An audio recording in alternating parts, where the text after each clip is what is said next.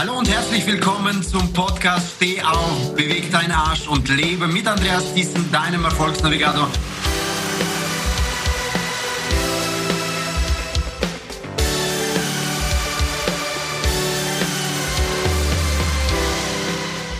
Und heute mit einer ganz besonderen Podcast-Folge im Interview mit einem ganz besonderen Menschen. Er nennt sich ein Y-Prominent, Prominenter. Ich sage, das ist ein echter Prominenter, denn er spricht per Du mit großen, namhaften Fußballprofis und so Stars und Sternchen dieser Welt.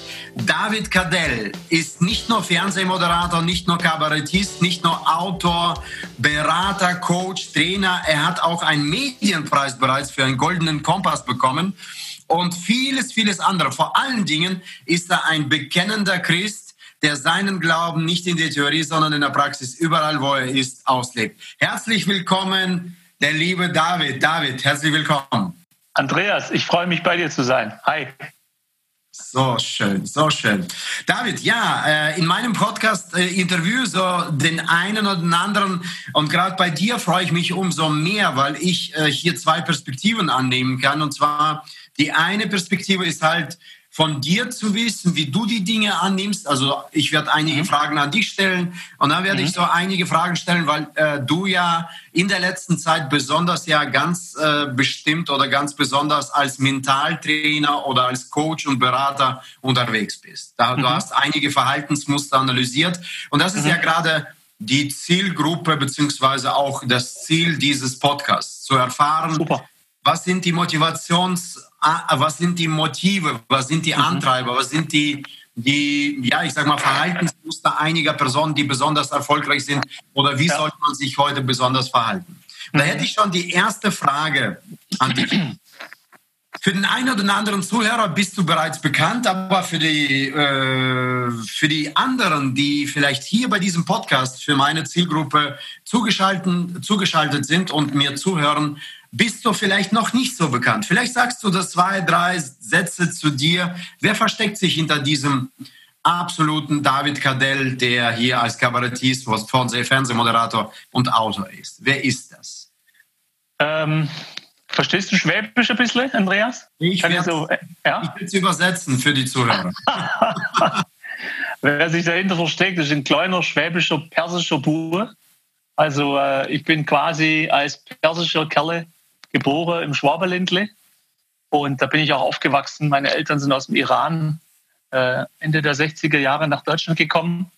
Da bin ich hier in der Nähe von Stuttgart geboren und ähm, ich bin eigentlich viel durch mein Leben so geeiert und wusste auch nicht so recht, wie jeder andere in meiner Klasse. Du machst Abitur und irgendwann stehst du da und dann kriegst du einen Tritt in den Hintern von wegen, so, jetzt hast du so einen Lappen in der, äh, von Abitur nennt man das und jetzt mach was damit. Und äh, es hat bei mir lange gedauert, weil du fragst, wer versteckt sich dahinter, bis ich selbst hinter, hinter mich selbst geguckt habe, wer bin ich eigentlich? Oder aus der Sicht von Gott, wer soll ich eigentlich sein? Das lernt man ja leider in der Schule nicht. Und deswegen ähm, würde ich sagen, seit 20 Jahren bin ich selbstständig. Da hat eigentlich das Abenteuer angefangen im Jahr 2000, ähm, dass ich eben mit Gott einfach mal in, ins Nichts gegangen bin. Ich hatte einen festen Job im Fernsehen, habe gekündigt und habe gesagt, äh, viel zu viel Komfortzone, viel zu viel ähm, Sicherheit. Ich habe Bock auf Abenteuer und ab da hat es richtig angefangen, dass Gott bis heute unfassbar viele Türen öffnet im Bereich Fußball-Bundesliga, im Bereich Unternehmen, im Bereich Fernsehen, äh, im Bereich Kirchen, alles Mögliche, was du dir vorstellen kannst. Und da darf ich eben gestalten, kreativ sein, vor allem Menschen ermutigen. Also ich würde sagen, wer sich versteckt dahinter, ist jemand, der seine Identität gefunden hat, ein Ermutiger zu sein für Menschen, ein Inspirator sozusagen. Schön, sensationell gut. Es resoniert bei mir direkt im Herzen. Deswegen äh, ist es für mich so, äh, ich sag mal, die erste Frage, die ich dir stelle, wenn du schon über Ermutigung sprichst, über Inspiration sprichst, was heißt es für dich, äh, Ermutiger, Inspirator, ich nenne mal weiter, Motivator zu sein? Was bedeutet für dich Motivation? Also Motivation lasse ich mal weg, weil ich mag das Wort gar nicht so sehr. Ich finde das äh, Inspiration finde ich viel wertvoller. Weil motiviert sind die Menschen schon. Also jeder hat ja ein Motiv in seinem Leben oder sollte jeder eins haben, wenn er morgens aufsteht und aus dem Haus geht. Was, was tue ich? Äh, natürlich muss man die Motive hinterfragen. Ich glaube, in Deutschland haben wir das Problem, dass die meisten Menschen etwas tun, äh, um Geld zu verdienen, um andere zu beeindrucken, die sie wahrscheinlich gar nicht kennen. Vieles ist ähm, oberflächlich. Deswegen geht es vielmehr darum, bin ich inspiriert, brenne ich für das, was ich tue, liebe ich wirklich das, was ich tue. Und 87 Prozent der Deutschen sind unzufrieden mit ihrem Arbeitsplatz. 87 Prozent. Also ich lese regelmäßig diese soziologischen Studien aus verschiedenen Instituten, die sich mit uns behandeln, wie wir hier im Kopf ticken. Und ähm, ich war auch viele Jahre unzufrieden, weil ich gar nicht wusste, wer ich bin. Und deswegen versuche ich nicht Menschen zu motivieren, sondern zu inspirieren. Das kommt aus dem Lateinischen, inspirare und heißt entfachen, anzünden. Und versuche Menschen den Spiegel vorzuhalten und zu zeigen, guck mal, das ist dein Leben. Findest du das gut? Ist es so, wie du die nächsten 30 Jahre leben möchtest?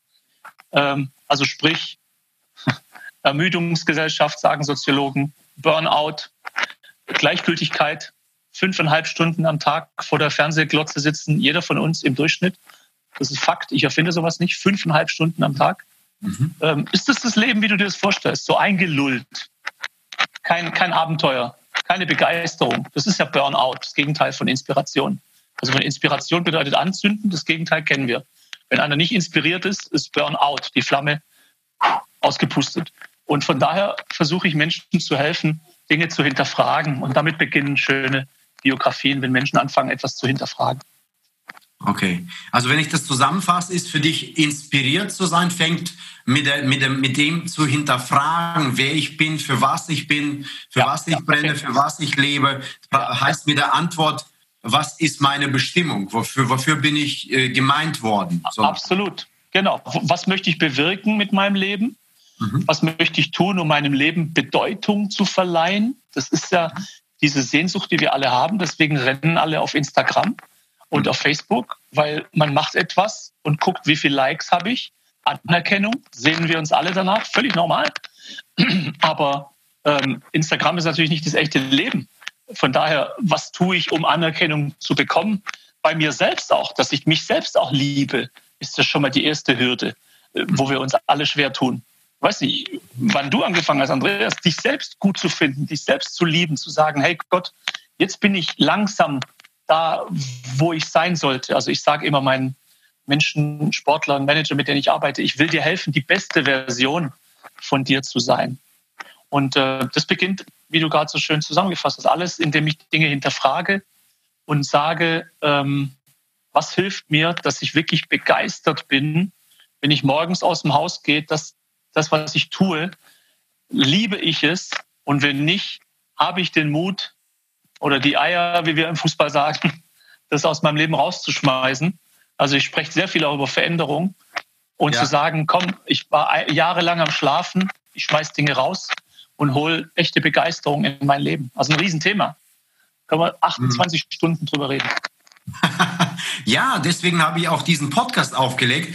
Und auch wenn du sagst, äh, ich will das Thema Motivation außen vor lassen. Ich bin ein ja, ja, genau. Coach und äh, bleibe bei dem Thema Motivation aus einem einzigen Grund. Äh, du hast es auch erwähnt gerade. Äh, das Thema, lass uns das Ganze vielleicht umdeuten oder paraphrasieren in das Wort Antreiber. Es treibt ja uns immer irgendwas an. Wir haben jetzt festgestellt, dass äh, das, was äh, David äh, den Menschen auch rät oder auch auslebt, ist das Thema, fang gerade dort an, wo die Menschen eigentlich in ihrem Leben aufhören, mit der Frage, warum habe ich gelebt? Äh, fang damit an und du bist am richtigsten motiviert oder angetrieben. Mit der, mit der Leidenschaft, mit der Inspiration. Ja, mit der richtigen Frage, wofür bin ich gut gemeint worden? Oder es gibt einen Kollegen, der Boris Grundl heißt, der sagt, was haben die Menschen da davon, dass es dich gibt? Ja, so nach, ja, Super. Was haben die Menschen da davon, dass es dich gibt? Jetzt mhm. ist die Frage, was meinst du äh, trotzdem zu dem Thema Antreiber? Was, wenn du das Wort Motivation definieren würdest, wie würdest du es definieren? Wie würdest du es bezeichnen? Was ist das? Das Wort Motivation oder das Wort Antreibung? An, das Wort Motivation, Klammer auf, Antreibung, Klammer zu. Wir sind in Deutschland. Ich will ganz genau wissen, lieber Andreas. Also bitte, Klammer auf und so, das ist sehr wichtig. Ähm, ja. Also tatsächlich glaube ich, dass die Dinge, die in mir aus dem Herzen kommen, das sind die wichtigsten Antreiber. Also Begeisterung, sage ich immer, ist Antriebskraft Nummer eins. Und jetzt ist natürlich die Frage, was begeistert mich oder was motiviert mich? Eigentlich ist deutsche Sprache vielfältig. Ob wir jetzt sagen, es motiviert mich, es begeistert mich, es treibt mich an, es kommt aufs Gleiche hinaus. Und mein Thema ist da immer Sehnsucht. Ich beschäftige mich ganz viel damit, was ist eigentlich von Gott in, in uns, ins Herz ursprünglich hineingelegt worden, was wir aber im Laufe der Jahre übertüncht haben mit vielen Schichten Konsum, Unterhaltung, Geld, äh, der nächste Kick, alles drüber. Und es geht darum, da mal zu buddeln und zu sagen, der tiefste Punkt in mir, diese Sehnsucht, wonach sehne ich mich eigentlich? Deswegen liebe ich auch gute Filme, weil gute Kinofilme, davon gibt es ja nicht viele, vielleicht 50 Stück, die schaffen es ja, meine Sehnsucht zu wecken. Mhm. Und es gibt eine Sehnsucht in uns allen, nämlich die Sehnsucht, etwas zu bewirken. Und wenn ich merke, ich gehe in Gefängnisse zurzeit mit Fußballern und wir gehen dahin und wir bewirken unheimlich viel. Da sitzen 100 Schwerverbrecher, Mörder, Vergewaltiger, alles sitzt da. Und die kommen danach, wenn ich mit Fußballprofis da bin, nach zwei Stunden kommen die, haben Tränen in den Augen, wollen uns umarmen, sind berührt. Wenn ich jetzt nach Hause fahre, dann schlafe ich mit einem Lächeln ein, weil von wegen, was treibt mich an? Ich bin da hingegangen, weil ich möchte etwas bewirken im Leben von diesen Menschen, weil das macht mich glücklich. Jesus hatte einmal gesagt, geben macht glücklicher als nehmen. Und leider, blöderweise, sind wir in einer Gesellschaft, äh, die genau das Gegenteil sagt. Die sagt, Geiz ist geil, Ego, dein, verwirkliche dich selbst, ich, ich, ich. So, also wirst du nie glücklich, weil du nie gelernt hast, dass Geben eigentlich glücklich macht. Also etwas bewirken macht glücklich. Ich habe lange Jahre das auch nicht gewusst. Ich habe auch Karriere gemacht, David Kadel, geil, der macht dieses und jenes und habe mich selbst eigentlich gefeiert, bis Gott mir auch den Spiegel vorgehalten hat und gesagt hat, David, bist du eigentlich wirklich glücklich? Und ich hätte vielleicht zu ihm gesagt, ich habe einen guten Kontostand oder ich habe Fans, oder, aber dann hätte Gott gesagt, nein, ich habe dich nicht gefragt, ob, ich habe gesagt, bist du glücklich? Und da hat es bei mir gerappelt im Kopf vor circa elf, zwölf Jahren, dass ich gesagt habe, ich möchte, das eben deine Frage abzuschließen, mein Motiv, meine Motivation, mein Antrieb ist, immer wieder zu fragen, bewirke ich etwas im Leben von Menschen?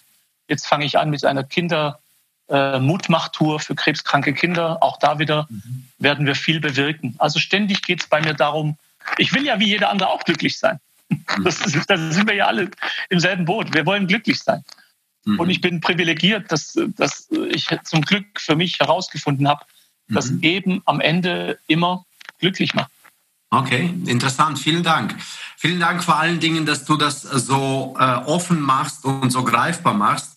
Für mich hast du gerade in der kürzesten Zeit die Maslow-Pyramide nicht nur erklärt, sondern sofort in Frage gestellt und auf den Kopf gestellt die Maslow-Pyramide, die, die, die es so zur Verfügung steht. Wir haben ja die Grundbedürfnisse, dann haben wir so das Thema äh, Karriere, Ziele, Wünsche im Leben, so die Materialist, materialistischen ja, ja. Dinge. Danach geht es um das Thema Vision und dann geht es um den Sinn, Sinn des Lebens. Also all das hast du jetzt gerade auf den, auf den Kopf gestellt und gesagt, okay, erst sein, dann das haben. Also ich vertrete das auch hundertprozentig und bin da voll bei dir. Jetzt ist die Frage, du hast gerade was ganz Wichtiges äh, erwähnt, worauf ich etwas später darauf eingehen wollte, aber wenn du schon das jetzt erwähnt hast, gerade deine Tour, die du machst durch die JVAs oder äh, du bist ja in unterschiedlichen Kreisen der Menschen. Du bist mal in onkologischen Zentren, äh, wo Menschen krebskrank sind. Äh, du bist äh, in JVAs-Zentren auch mit Fußballprofis und auch, äh, ich sag mal, Stars und Sternchen unterwegs, um diese Menschen zu inspirieren. Aber auch bei Fußballprofis bist du unterwegs und kennst diese Menschen. Jetzt ist die Frage, äh, als Coach, der so viele Menschen trainiert, interviewt und auch Verhaltensmuster irgendwo mehr oder weniger analysiert. Äh, wenn du sagst, Warum tun die Menschen das, was sie tun? Wie würdest du es beantworten? Gerade diese Zielgruppen. Warum, warum tun die Menschen das, was sie tun? Warum tut ein Fußballprofi das, was er tut? Warum tut ein, mhm. jetzt um nicht pauschal, aber so wie du das wahrnimmst, warum tut, warum sitzt einer bei JVA, warum ist er dort, wo er ist? Was ist mhm. das, was ihn dazu gebracht hat? Warum tut er das? Mhm. Das ist ja, ich sag mal, der Mensch hat ja äh, aus der Sicht von mir heute, jeder hat ja irgendwo eine gute Absicht. Absolut. Jeder hat ja eine gute Absicht, die dann durch Fehlverhalten, ja, mhm. wir Christen wissen, was dieses Fehlverhalten verursacht hat, aber durch dieses Fehlverhalten am falschen Ziel angekommen sind. Mhm. Um jetzt nochmal die Frage zu komprimieren. Als. Coach, wenn du so viele Menschen Interviews gesehen und auch Verhaltensmuster analysiert hast, was glaubst du, was treibt sie an oder beziehungsweise warum tun sie das, was sie tun? Also, um mal sehr positiv zu starten, ähm, jeder Mensch, der sein Talent entdeckt hat, was er besonders gut kann, ist ja von Kindheitsbeinen, gerade meine Fußballprofis, die lieben einfach kicken, die haben gemerkt, ich kann das richtig gut, ich kriege da viel Applaus, viel Anerkennung schon mit zwölf Jahren. Plötzlich wollen mich die großen Clubs haben. Mit 14 fängt das ja an, mit 15 hast du so einen Trainingsanzug hier vom, vom FC Bayern. Äh, es ist ja ganz, ganz positiv äh, wenn jemand sehr früh entdeckt, dass er etwas ganz, ganz Tolles kann. Also als ich die Biografie von Steve Jobs gelesen habe, habe ich mich auch gewundert, dass er mit 16 Jahren inspiriert war von Edwin Land, der Gründer von Kodak. Er sitzt in einem Vortrag und ist total on fire, weil er diesem Edwin Land, seinem Idol, zuhört, ähm, wie er über Kodak spricht, lange her. Und dann äh, rennt er nach Hause, Steve Jobs, und sagt seinen Eltern, ich weiß jetzt, was ich will, ich weiß jetzt, so, ich kann was ganz Tolles. Und äh, ich, ich arbeite auch immer mal mit Schulen, mit Kindern zusammen und sage denen auch, wenn ihr Selbstbewusstsein haben wollt, da fängt ja unser Leben an, schon in der Kindheit, äh, dann wäre super, wenn ihr was ganz toll könnt. Also Fleiß. Und ähm, das treibt ja viele Menschen dann an. Bloß es gibt dafür auf der anderen Seite extrem viele andere Menschen, die das eben noch nicht gefunden haben. Die, wenn ich sie frage, auch junge Leute, wofür brennst du? was liebst du? Meine Nichten, die sind so 14, 15 Jahre alt. Weiß nicht, hm, so. Also viele junge Leute haben gar keine, äh, gar kein Feuer und äh, das ist unheimlich schwierig. Die werden ja auch dann 17, 18, 19, 20, 25 und dann machen die irgendeinen Job mhm. für, für irgendein Geld, damit die das tun, was alle machen. Aber ich glaube, wir müssen solche Leute befreien und ihnen helfen. Vorhin hast du dieses Wort gesagt, Berufung oder Identität die da reinzuführen, damit sie das echte Leben kennenlernen und äh, morgen, morgens, wenn sie wach werden, das gar nicht erwarten können, weil sie es dermaßen lieben, was sie tun dürfen. Aber so viele Menschen, ich habe ja vorhin diese Zahl gesagt, 87 Prozent der Menschen sind unzufrieden mit ihrem Arbeitsplatz. Überleg mal, wie viele das sind. Ähm, also ist das schon ein Riesenauftrag, den Menschen wie du und ich haben, finde ich, Leute wach zu küssen und zu sagen, finde bitte, bohre, Tiefe. Deswegen sage ich ja hinterfragen. Hinterfragen heißt immer, geh in die Tiefe. Frage den lieben Gott, warum lebe ich eigentlich? Was, was ist in mir, was ich noch nicht ähm, gefunden habe? Was mhm. ist die Leidenschaft, die mich antreiben soll? Wofür brenne ich? Was, was macht mich wirklich glücklich? Und deswegen liebe ich eigentlich am allermeisten, ich habe ja für N24 äh, fünf Jahre diese Talksendung N24 Ethik moderiert und meine liebsten Gäste waren die, die was verändert haben. Rüdiger Neberg, der war Konditor und er hat sein Leben lang äh, Bäckerei, Konditorei gemerkt, ich werde nicht glücklich. Also er hat sein Leben lang darin gearbeitet. Irgendwann hat er gemerkt, ich werde nicht glücklich. Und dann plötzlich ist er um die Welt gesegelt, um Indianer zu retten, die man irgendwo in Mexiko äh, und in Brasilien erschießt für irgendwelchen Gold und hat sich gegen Genitalverstümmelung eingesetzt. Und also meine liebsten Gäste, mit denen ich spreche, waren immer Typen, die gemerkt haben, es hat Klick gemacht. Ich schmeiß mein altes Leben raus und ich verändere mich, weil ich Heureka, preis den Herrn, gefunden habe, wofür ich eigentlich leben soll. Mhm. Interessant, ist interessant. Wenn du so viele Menschen, wie gesagt, jetzt bereits auch ähm, in so vielen Interviews, auch so viele Fußballprofis wie Jürgen Klopp, wie David Alaba, also all die Namen, die, die kann ich gar nicht, also das wird uns die Zeit sehr wahrscheinlich nicht ausreichen. Was glaubst du auf der anderen Seite, und du hast ja mit dem Positiven begonnen, jetzt kann, kamst du an einem Punkt wieder von der Gallup-Studie, diese 87 Prozent der Arbeitnehmer sind ja unzufrieden mit ihrer finanziellen, mit ihrer beruflichen, mit ihrer Lebenssituation. Jetzt ist die Frage, was glaubst du, was hindert sie daran? das, hast du schon, damit hast du schon fast ein Riesenthema aufgemacht. Was hindert sie daran? Ich liebe es. Das ist genau das. Das müsste man jeden Menschen in Deutschland fragen. Was hindert dich eigentlich daran, ähm, Begeisterung zu leben? Was hindert dich daran, Dinge zu hinterfragen? Deinen Fernseher mal auszumachen für ein Wochenende, dein Handy mal wegzulassen. Was hindert dich dann? Und fast alle würden antworten, mein Schweinehund. Ja, meine Bequemlichkeit, meine Komfortzone, meine Disziplinlosigkeit, meine Illusion, Desillusionierung, Gleichgültigkeit, was auch immer. Es gibt tausend Gründe, äh, warum Menschen daran gehindert werden. Also wir nennen das ja Ausreden. So, ich hatte eine schwere Kindheit und tausend Dinge kommen. Jeder hatte eine schwere Kindheit. Also ich hatte einen. Und trotzdem kann man das nicht als Ausrede nehmen.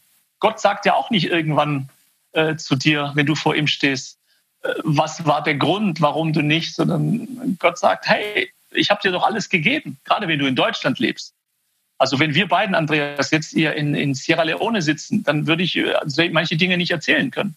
Aber wir leben in Deutschland, wir haben die Qual der Wahl. Viele Menschen können wirklich ins Bett gehen und am nächsten Morgen sagen, ich ändere mein Leben heute. Die können das. Aber du sagst es so schön, was hindert dich daran? 25.000 Ablenkungen hindern mich daran. Das ist es. Mein Netflix hindert mich daran.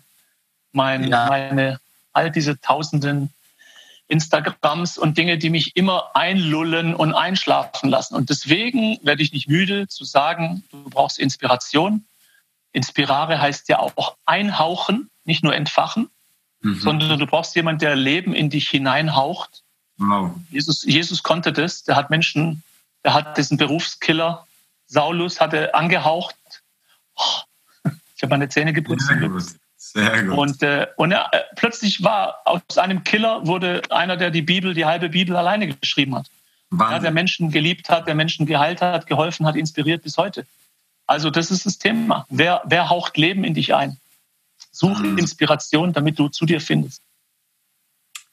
Komme komm ich, komm ich wieder zurück, äh, obwohl es jetzt gerade so tiefgreifend wird und so tiefsinnig wird, komme ich zu einem praktischen Teil noch mal ganz kurz zurück zu diesem Thema Hindern. Und ich habe dir kurz, kurz was gezeigt. Guck mal hier. Das ist mein, das Tierchen heißt Aufschieberitix. Das ist erfundenes Wesen, was du gerade genannt hast, auch mit dem Schweinehund. Äh, aber das ist, äh, weil Schweinehund kennt jeder und das ist auch ein, ein Pendant dazu. Aufschieberitix entstanden aus der Panik und aus der Belohnung. Ja, auf der einen Seite die Panik, die uns immer wieder irgendwo stückenweise antreibt und auf der anderen Seite ist das die Belohnung. Die, und dieses Tierchen auf Schiberitix ist da, äh, der uns immer wieder mehr oder weniger hindert, wenn wir ihm mehr Platz geben. Ne? Sieht man das? Sieht Jetzt sehe ich ihn besser. So. hey, auf Schiberitix, du bist echt ja, ein Knuddel, genau, Knuddeltier. Genau.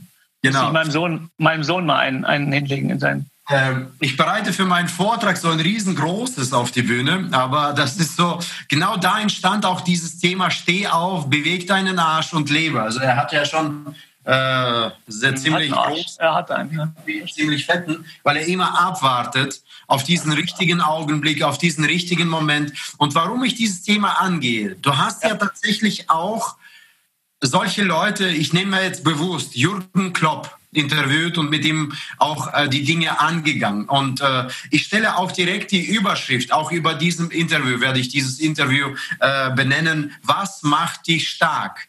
Mhm. Was macht dich stark, um so ein kleines Wesen, kleine Stimme, die unbedeutend ist, die unwichtig ist im Leben, zu besiegen? Wirklich, wie kann ich als Mensch oder als der, der, der ich bin, mit dem Potenzial. Jeder weiß, ich bin mir sicher, dass jeder schon mal einen Moment hatte, wo er diese, diese Stimme in sich hören, äh, mhm. gehört hatte. Du hast mehr Potenzial, du bist, du bist ganz was anderes, du bist für mehr bestimmt, du bist für das, dies, jenes. Aber so viele haben die Stimme von diesem Aufschieberitis lauter gehört und es nach hinten geschoben. Ja. Was, was, hat denn diese Leute, die du interviewt hast und jetzt im explizit jetzt zum Beispiel Jürgen Klopp, was sagen sie dir denn dazu? Was macht die stark? Was hat die stark gemacht? Also Jürgen Klopp, wir haben ja diesen Film gemacht. Vor einigen Jahren und jetzt auch das Buch, was macht die stark? So heißt auch dieses neue Buch und in allen Projekten bisher, wir haben schon andere Projekte auch vorher gemacht, immer geht es Jürgen Klopp um diese Werte, ähm, wir sind ja das, also Aristoteles sagt, wir sind das, was wir immer wieder tun. Das sind wir. Ich möchte verwandeln und sagen, wir sind das, was wir immer wieder denken. So, und Jürgen Klopp, wenn ich ihn frage, was denkst du immer wieder, damit diese Stimme auf Schiberitix keine Chance hat bei dir? Wie kann man dem entgegensetzen? Und er sagt diese vier, 4D, sagt er zum Beispiel. Jürgen Klopp sagt Dankbarkeit, Demut, Dienen, Menschen dienen und Durchhaltevermögen. Oder man wow. kann ein anderes D auch Disziplin nehmen. So, und alleine über Dankbarkeit, lieber Andreas, die wir ja in Deutschland nicht kennen, es ist ausgestorben. Das andere Wort, was auch ausgestorben ist, ist Demut. Frag mal auf der Straße 1000 Menschen, junge Menschen vor allem, was ist Demut? Macht mhm. das mal. Mhm. Dann nehmen die ihr Handy und sagen, kann ich googeln? Kann ich jemand anrufen? Also habe ich einen Joker. Mhm. Äh, so, das heißt, das sind Geheimnisse. Jürgen Klopp ist Christ und er spricht über, letztendlich, wenn er über Demut spricht, spricht er über ein Geheimnis. David Alaba, Heiko Herrlich, viele, mit denen ich Projekte mache, Thilo Kehrer, der in Paris spielt, mit den besten Spielern der Welt, der ist dahin gekommen, weil er demütig ist. Wir, seit Jahren rede ich mit Fußballern, wenn wir im Coaching darüber, wenn du hohe Ziele hast, wenn du außergewöhnliche Ziele hast, da musst du auch außergewöhnliche Maßnahmen ergreifen. Und demütig zu sein, ist extrem außergewöhnlich. Das ist wirklich äh, one in a million, weil wir sind in einer hochmütigen Gesellschaft. Ja? Jeder ist stolz und, und will was präsentieren. Also man nennt es ja Narzissmus. Instagram ist ja der reinste Narzissmus.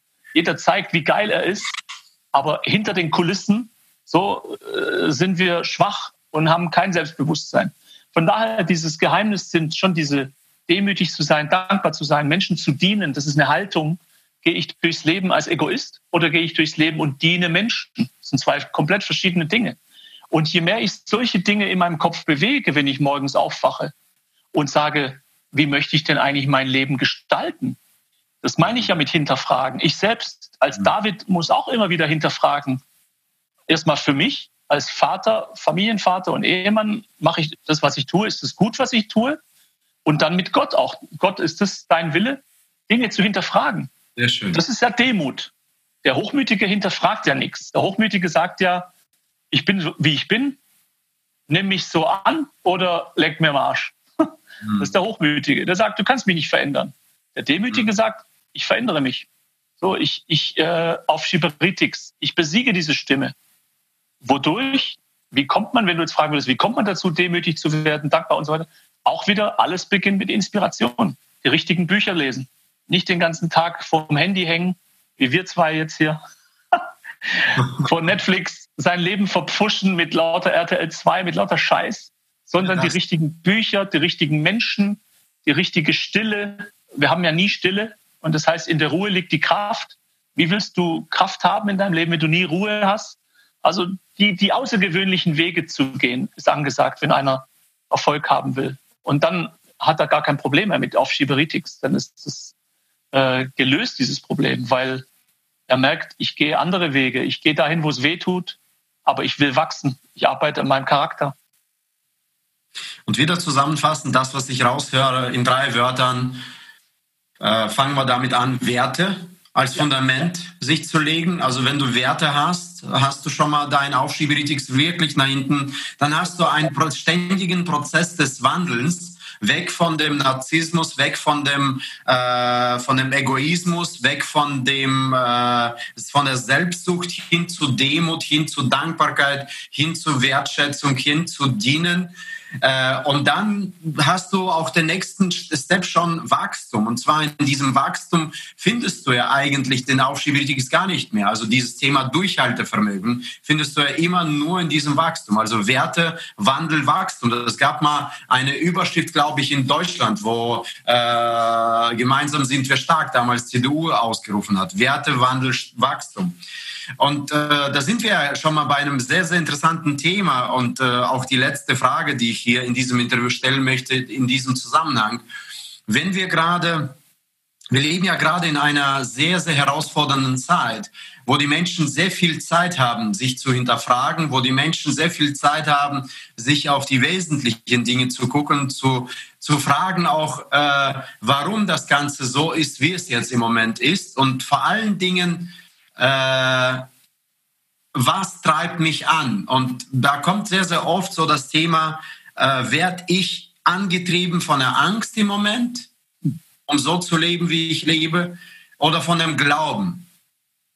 Wie siehst du denn das Thema gerade? Wie nimmst du es im Moment wahr?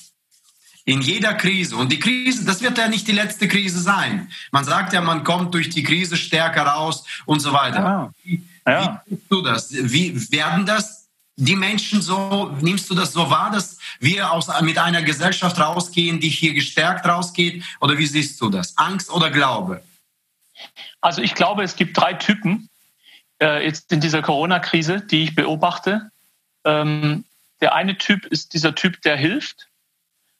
Der ist aber der, der schon immer geholfen hat. der zweite Typ ist der, der Egoist ist in dieser Krise, der den Laden mit Klopapier leer kauft und diesen ganzen Mist. Äh, der war aber auch schon immer Egoist, aber jetzt ist er halt noch egoistischer. So, und diese beiden, ähm, die sind gar nicht so interessant. Der dritte Typ ist für mich interessant, nämlich der, der jetzt sich verändert. Der, so wie du gerade sagst, Andreas, am Ende der Krise sagen wird, im August, was weiß ich wann, im Herbst, hey, Corona hat mich verändert. Wenn das einer sagt am Ende, ist er ein totaler Gewinner. Weil auch, was ich gerade gesagt habe, Demut ist die Voraussetzung für Veränderung. Und hm. jetzt sind viele Menschen nicht demütig und sagen, ja. hm, im ja. Englischen gibt es diesen Satz, Character is only being built during the hard times of waiting. Der Geduldige, der Kluge, der Demütige, der sagt jetzt, okay, eine Krise, wozu gibt es Krisen? Es gibt schon immer Krisen in unserem Leben. Wozu sind die eigentlich ja. da? Die sind dafür da, dass mein Charakter gebildet wird, weil danach kann ich sagen, es hat mich stärker gemacht, es hat mich wieder geerdet. Viele sagen gerade dieses Wort Entschleunigung. Man, man merkt wieder, was ist das Wesentliche. Es gibt viele Begriffe. Aber dieser dritte Typ ist sehr interessant, wenn wir da mehr drauf Wert legen und sagen, hey, lass uns Menschen Mut machen zu Veränderung und zu sagen, äh, umarme die Krise fast schon und sag, die ist willkommen. Weil der, der das nicht versteht, was Krise eigentlich sein soll, der, der sagt, ich will mein altes Leben zurück. Ganz schnell. So wie es früher war. Ich möchte ganz schnell dieses alte Leben zurück. Und wenn ich dann ihm zeige, wie ist denn dein altes Leben? Ich zeige ihm das so. Und es ist leider, Entschuldigung, so beschissen, wie eben Menschen German Angst. Warum seit Jahren wird über uns in, in der ganzen Welt gelacht über die Deutschen? Dass die sich alle in die Hosen scheißen. Deswegen kaufen die alle so viel Klopapier. Kein Witz. So, und willst du das zurück? Willst du wieder German Angst haben? Also der Kluge sagt, vielleicht will ich mein altes Leben gar nicht zurück. Vielleicht ist diese Corona-Krise eigentlich sogar gut für mich, weil danach merke ich, ha, dann ich stelle die Uhren ab, ab sofort anders. Dieses sich helfen, äh, dieses sich, wie sagt man, gegenseitig solidarisch zeigen. Warum soll ich denn nach der Krise damit aufhören? Verstehst du, was ich meine? Das heißt, viele kommen vielleicht jetzt erst hoffentlich auf den Geschmack und sagen, das hat mir so viele Dinge wieder neu gezeigt, worauf es eigentlich ankommt im Leben. Und das möchte ich beibehalten, auch nach der Krise. Und dann ist es doch ein Gewinner, dass er vielleicht später in sein Tagebuch schreibt, danke Corona, weil du hast mich wach gemacht. Weil ohne Corona hätte ich weiter geschlafen und hätte so gelebt, wie die Gesellschaft nämlich lebt. Schneller, höher, besser, mehr Geld, äh, mehr Sex, mehr Frauen, mehr Autos, mehr alles, mehr Follower, mehr Likes, den ganzen Mist, und danke Corona, dass du mich ausgebremst hast. Ich habe Dinge in Frage gestellt. Ich bin in die. Stille gegangen. Danke, Frau Merkel, dass Sie uns Stille verordnet haben. Und da bin ich wieder Kraft, äh, habe ich wieder Kraft äh, getankt und, und zu mir gefunden. Im Idealfall zu mir gefunden. Und deswegen äh, bin ich eigentlich, äh, das klingt vielleicht komisch, aber also super positiv in dieser Krise, weil ich sehe, damals, kannst du dich erinnern, am 11. September, als ja. die ganze Welt erschüttert war, da habe ich damals gelesen, immer wieder in den Zeitungen, oh, die Kirchen sind auf einmal voll. Die Kirchen plötzlich, von einem Tag auf den anderen gehen die Leute wieder in die Kirche. Und ich habe oft gedacht, was brauchen wir in Deutschland eigentlich, damit wir wieder wach werden? Ähm, wir brauchen immer wieder Krisen. Ich auch, weil wir sind zu gemütlich. Und äh, im, im, Blick auf mein Leben, vielleicht so als Schlusswort, weil ich kann wirklich so viel erzählen, ähm, wenn ich die, nächsten, die letzten 40, 50 Jahre zurückgucke, habe ich immer, wo Krisen waren, letztendlich äh, den nächsten Step gemacht. Als Coach spreche ich viel mit Leuten, the next step in deiner Entwicklung. Ja. Und Krisen haben da immer geholfen. Scheitern. Ich bin ein Riesenfan von Scheitern, weil es macht uns gescheit, also vom Gescheiterten zum Gescheiten. Äh, aber das braucht eben Demut, das zu erkennen und auch anzunehmen. Sehr schön. Weg von hinzu. Über dem Glauben einfach mal zu wachsen und da den Fokus darauf zu richten, äh, nicht zu der Kategorie der Missmacher zu gehören, nicht zu der Kategorie der Mitmacher zu gehören, sondern zu der Kategorie der Mutmacher in dieser, in dieser Zeit zu gehören. Das ist der Appell von David Cadell. Und äh, er sagt das nicht nur, er lebt das und mittendrin in der Krise ist er auch an seinem Projekt. Jetzt kannst du, David, uns ein bisschen teilhaben lassen, an welchem Projekt du aktiv jetzt im Moment in dieser Zeit aktiv arbeitest, auch mit vielen anderen Mutmachern.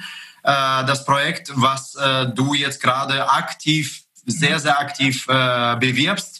Und äh, da hast du jetzt deine Zeit. Du kannst jetzt wirklich die Zuhörer, die Zuschauer damit nochmal motivieren und das werden wir überall aktiv promoten. Mega, Andreas, äh, also ganz herzlichen Dank dafür, weil bei diesem Herzensprojekt geht es um krebskranke Kinder, um Jugendliche, die Leukämie haben. Ähm, ich war vor einiger Zeit mit einer äh, Volleyballmannschaft vor einigen Jahren zum ersten Mal in so einer Kinderkrebsstation wo alle mit, mit Mundschutz rumlaufen und die Kinder und Jugendlichen keine Haare. Und das hat mich all die Jahre, habe ich das nie vergessen. Und jetzt ist der Moment, wo ich eben eine Tour mache durch zwölf Städte zwischen Hamburg und München, durch ganz Deutschland, wollen wir reisen in die onkologischen Kliniken.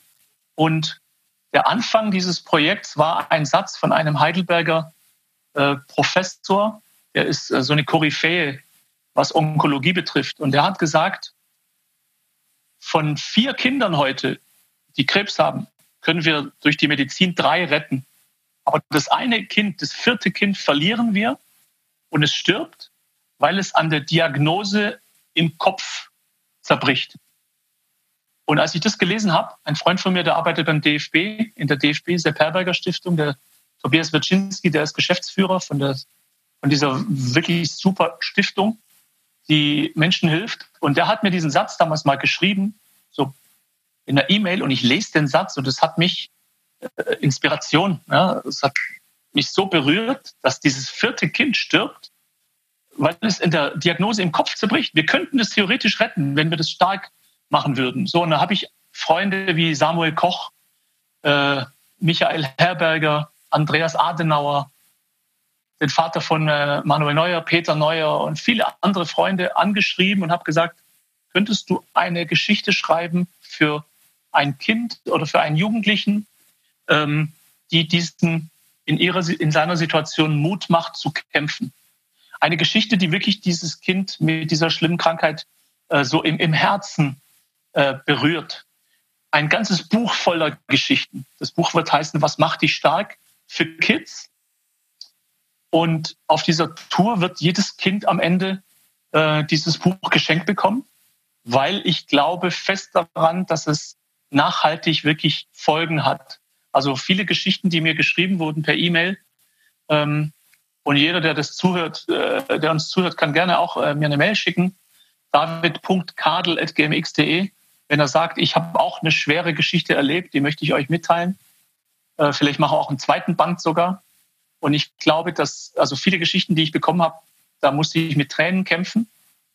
Eine Geschichte habe ich sogar ausgedruckt, die hängt in meinem Büro, damit ich sie jeden Tag sehe, von einer Frau, die so kämpfen musste, weil ihr Kind kam krank auf die Welt. Die hat wirklich einen Horror erlebt. Das kann man sich gar nicht vorstellen. Und trotzdem ist das Kind heute am Leben und so stark und kriege ich jetzt eine Gänsehaut beim Erzählen. Ähm, es gibt einfach so viele Menschen da draußen, die haben was zu sagen, die, um diese Kinder und Jugendlichen zu stärken.